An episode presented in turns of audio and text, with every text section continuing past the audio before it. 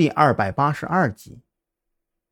张扬被他这突然的举动给搞懵了，想要把他从自己身上推开，却又见他哭得如此伤心，鬼使神差的抬手放在他的肩膀上，轻轻拍打着。在我母亲离世后的第五年，开始有人匿名给我寄钱，刚开始的时候是几个月一次，到后来稳定每个月两次。每次都是大几千，那个时候我就猜到是卢安回来了，可他没有来见我，也没有去给母亲祭扫，而是用自以为是的方式想要换得我的原谅。不可能，我不可能原谅他。如果他不离开，母亲又怎么会为了替他还贷而日夜操劳？不但患上了白血病，还丢掉了那套视若珍宝的房子。那可是母亲用十几年的奋斗换来的，可是我也没有选择。我那几个舅舅早就对我很不满意了，他们甚至提出让我退学嫁人，也好给他们换回一笔不菲的彩礼。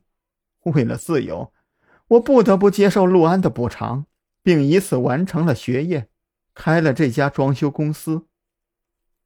张扬忍不住长叹了口气。掏出纸巾替他擦拭着眼角的泪花，也不知道是怜悯还是心理暗示在作祟。不知不觉中，他的另一只手竟然将彭璇揽入怀中。彭璇身子微微一僵，但很快就彻底放松了下来。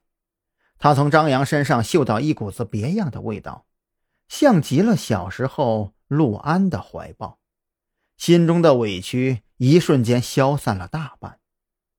对不起，我不该给你催眠的。彭璇沉默了几秒钟，再次为之前的错误道歉。张扬也不知道该说些什么了。理智告诉他，这种情况极其容易节外生枝，最好的处理方式就是赶紧走人。可眼下彭璇的状态，自己又怎么能走得开呢？你。你怎么不说话呀？还在怪我吗？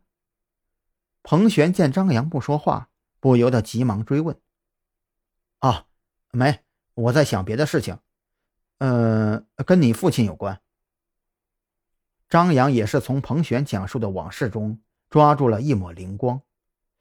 嗯，你有没有想过，如果你父亲单纯是为了弥补自己的过失，他没理由被你气到啊？之所以恨铁不成钢的打你那一巴掌，完全是因为在他心里，你始终是他的亲生女儿啊。这次轮到彭璇不说话了。张扬说的这些，他之前也曾想到过。